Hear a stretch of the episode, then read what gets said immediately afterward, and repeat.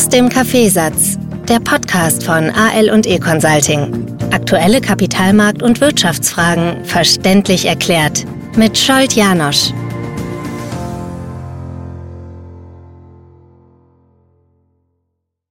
Heute schaue ich mir mal an, wie, wie lange starke Aktien eine Gefahr sein äh, müssen, eine Gefahr sein können. Ist es tatsächlich so? Äh, wie man das handhaben soll, was man jetzt sehr, sehr oft liest.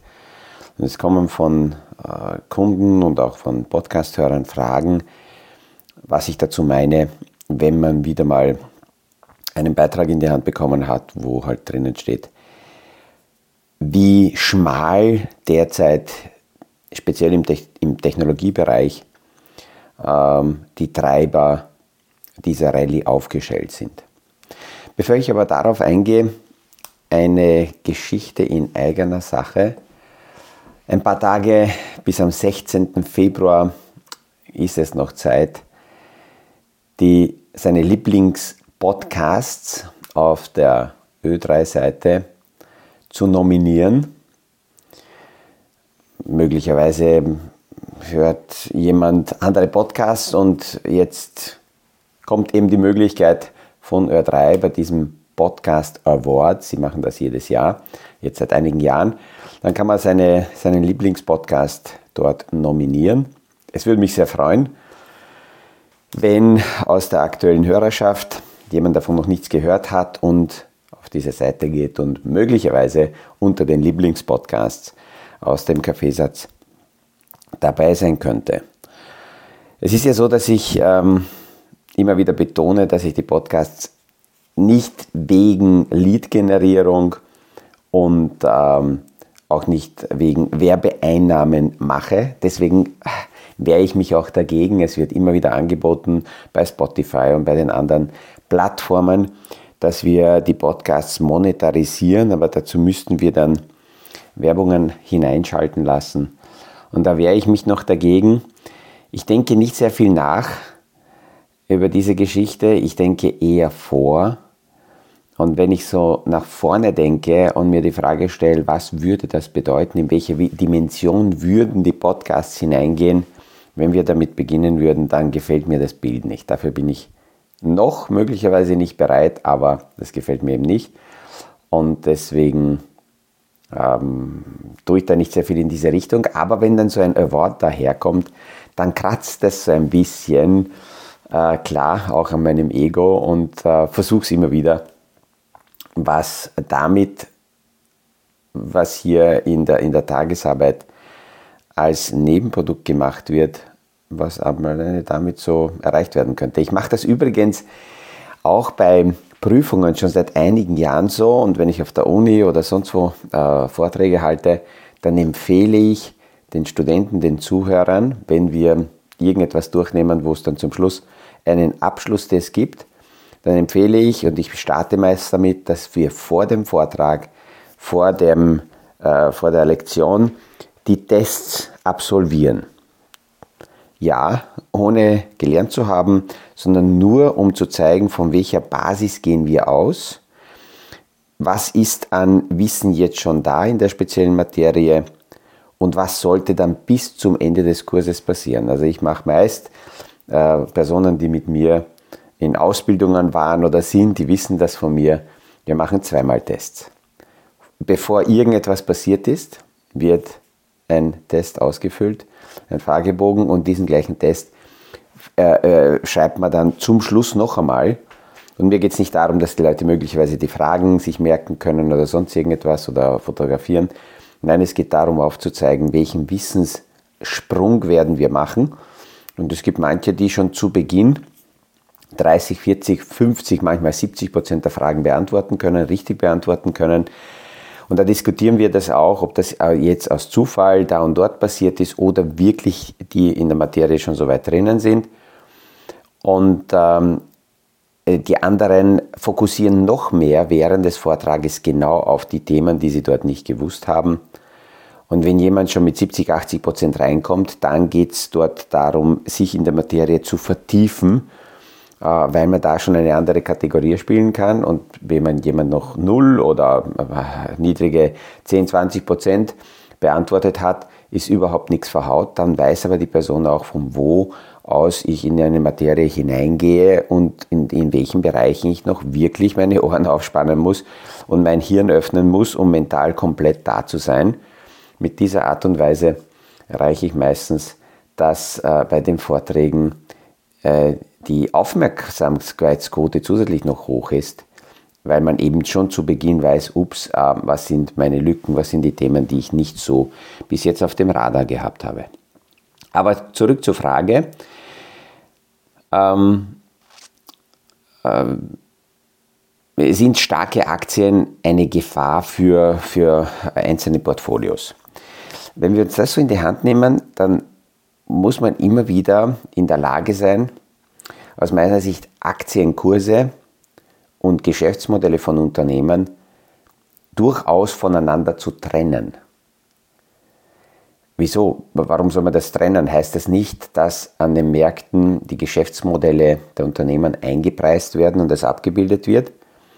Naja, nicht ganz, weil wir, haben, wir sehen immer wieder Situationen, dass zum Beispiel Firmen mit soliden und Top-Geschäftsmodellen kurzfristig schwache Aktienkurse haben, weil aktuell Marktteilnehmer, und ich weiß, das ist immer wieder schwierig, Marktteilnehmer sind nicht Einzelpersonen, sondern es ist ein Riesenschwarm.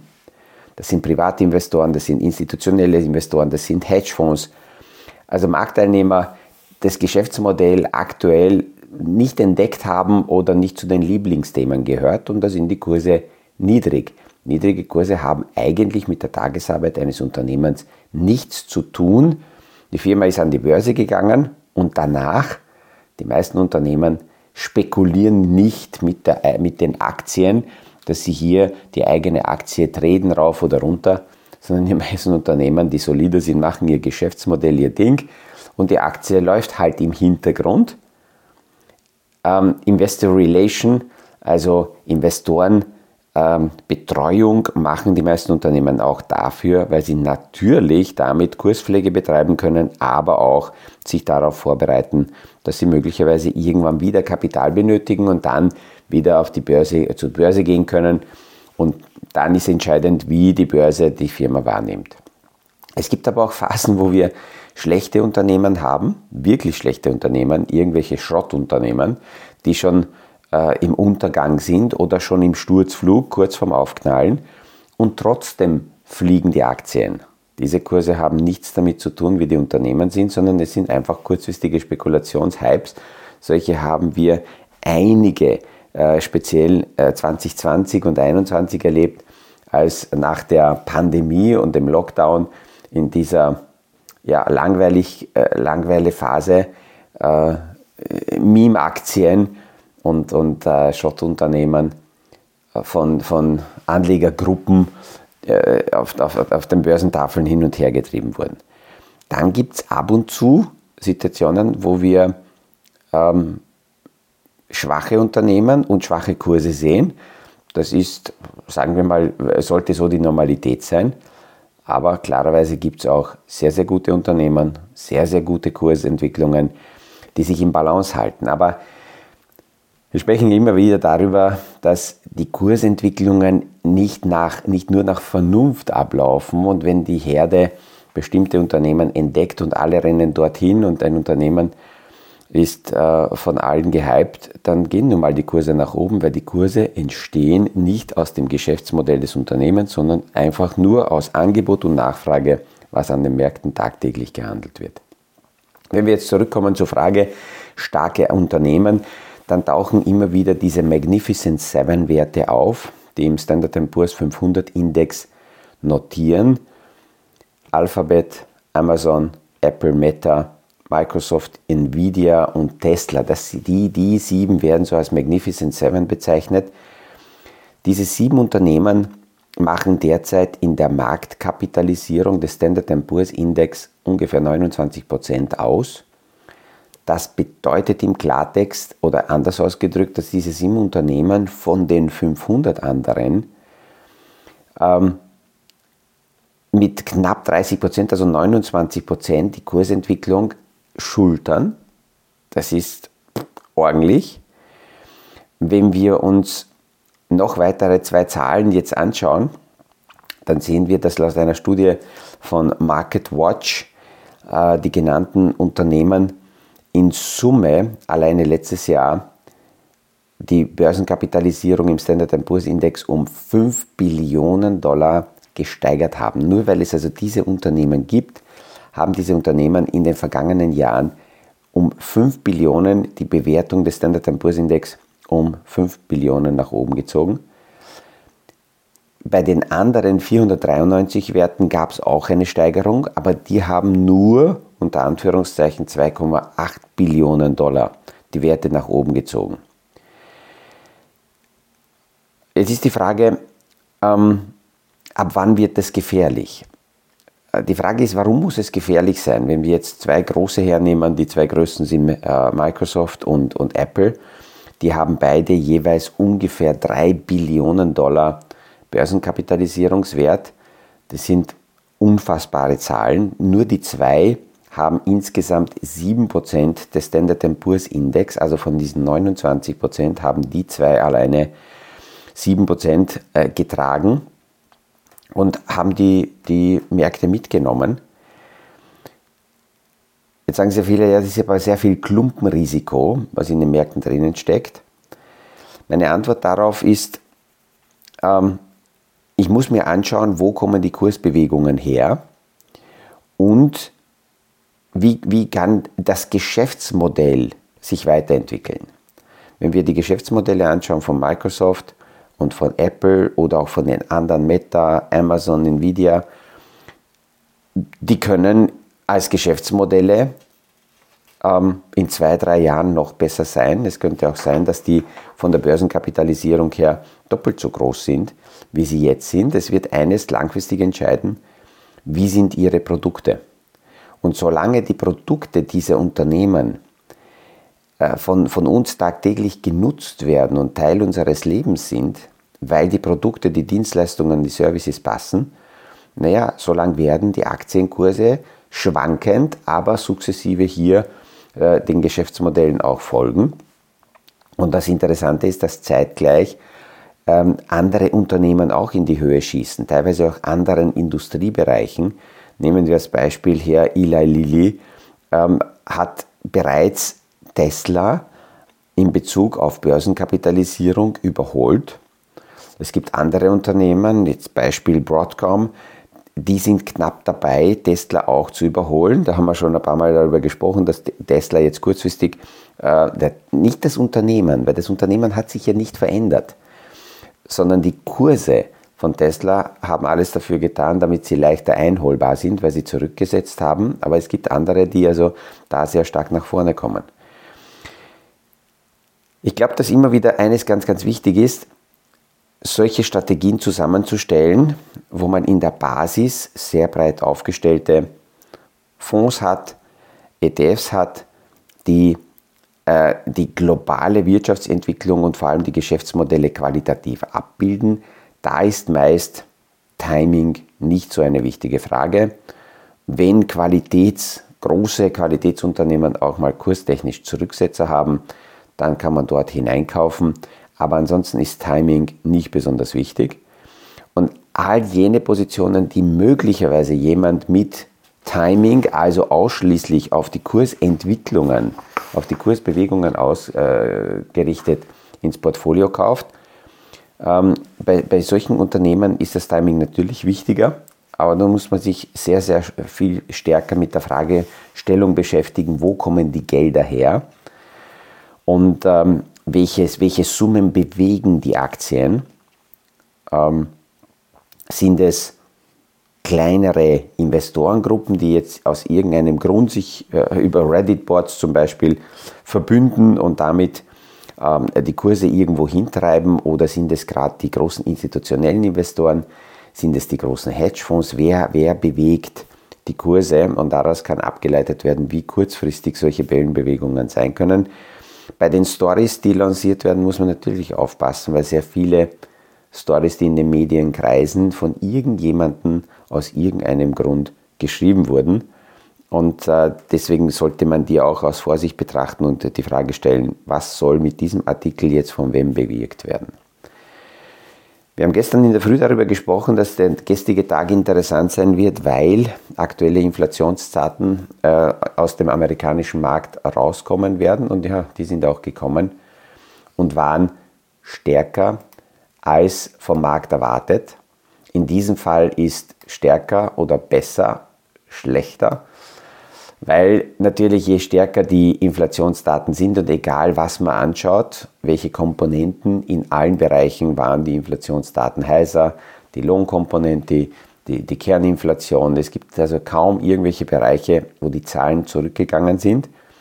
Und wenn die Inflation heißer ist, dann verschiebt sich die mögliche Zinssenkung Stück um Stück weiter nach hinten eine mögliche Zinssenkung jetzt bei der März-Sitzung der amerikanischen Notenbank ist jetzt nur mehr bei 6% Wahrscheinlichkeit, immer noch nicht beim Null, aber bei 6%. Aber wenn wir uns zurückerinnern, diese Wahrscheinlichkeit war für die März-Sitzung im November bei 90% In ähm, Jänner ist es dann runtergegangen auf 45, dann auf 30% Vor einer Woche war es noch bei 12 und jetzt aktuell ist es nur mehr bei 6 und das ist das, was wir immer wieder von den Notenbankern hören. Wir brauchen auf der Wirtschafts-, äh, auf der Inflationsseite zuverlässige Zahlen, die zeigen, dass die Inflation tatsächlich nach unten geht.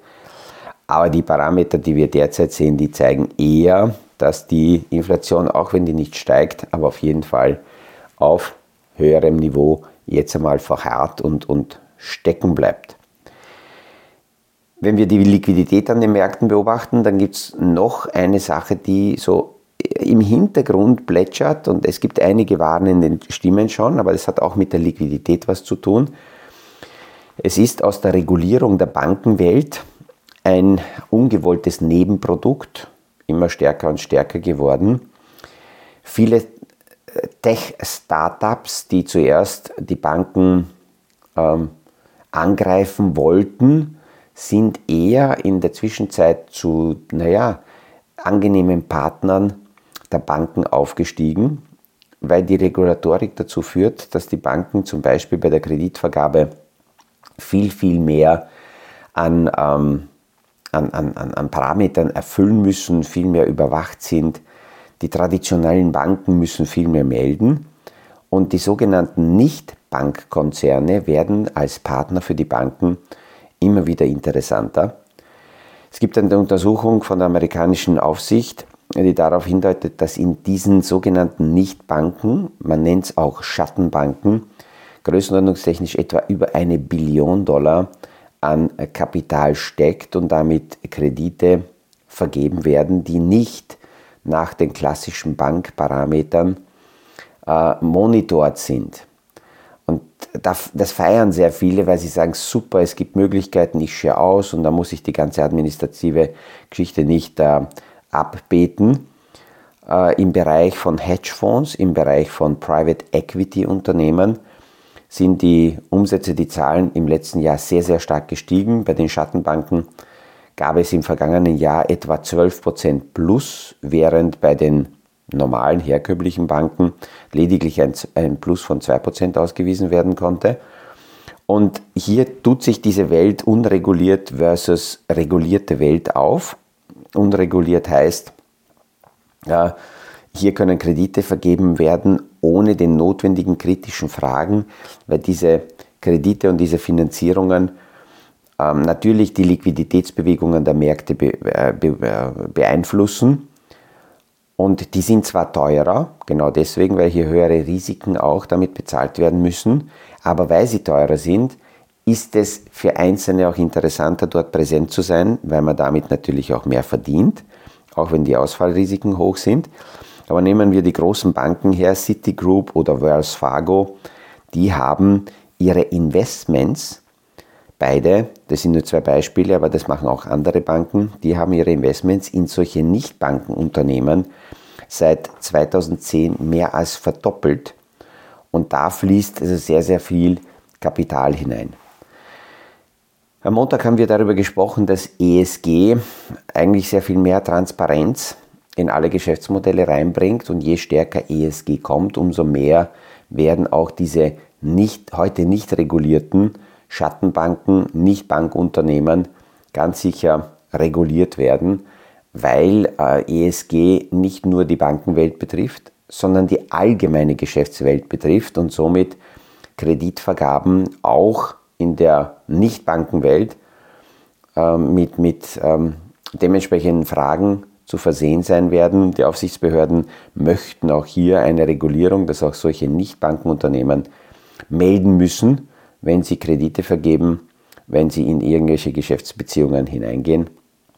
Und gerade bei den äh, Immobilienblasen merken wir, dass die Liquiditätsplanung eine ganz wichtige Geschichte ist und deswegen ist aus dem Blickwinkel der, der Aufsicht äh, sind diese Nichtbanken oder Schattenbanken auch sehr, sehr wichtig, weil wenn man die Zahlen sieht, wenn man sieht, wo Liquiditäten sich hinbewegen, kann eine Aufsicht viel, viel besser auf bestimmte Bewegungen des Marktes reagieren. Wenn man aber diese Liquiditätsbewegungen nicht kennt, dann ist das ein bisschen eine Blackbox-Geschichte. Und ähm, äh, ja, das ist immer die Frage, wie schaut liquiditätstechnisch ein Unternehmen aus. Wenn die Liquiditätsplanung schlecht ist, dann entstehen Drucksituationen, in denen verkauft werden muss zu sehr, sehr schlechten Preisen und das kann Dominoeffekte auslösen. Und ja, März kommt immer näher und näher und deswegen schaut man sich die Bilanzen der Regionalbanken an, weil speziell eben diese Hälfte der Bilanz, wo es um die Nichtbankeninvestitionen, um die Schattenbankinvestitionen geht, da ist die Fragestellung, wie es da um die Qualität bestellt ist. Also es wird weiterhin nicht langweilig, wir haben genug Themen, die wir hier zerlegen können. Mit diesen Gedanken wünsche ich allen einen angenehmen Tag, einen angenehmen Aschermittwoch. Hoffentlich waren die Faschingsfeste gestern nicht zu heftig. Meine Stimme ist auch langsam auch wieder besser. Und wir hören uns auf jeden Fall morgen wieder beim nächsten Podcast aus dem Kaffeesatz.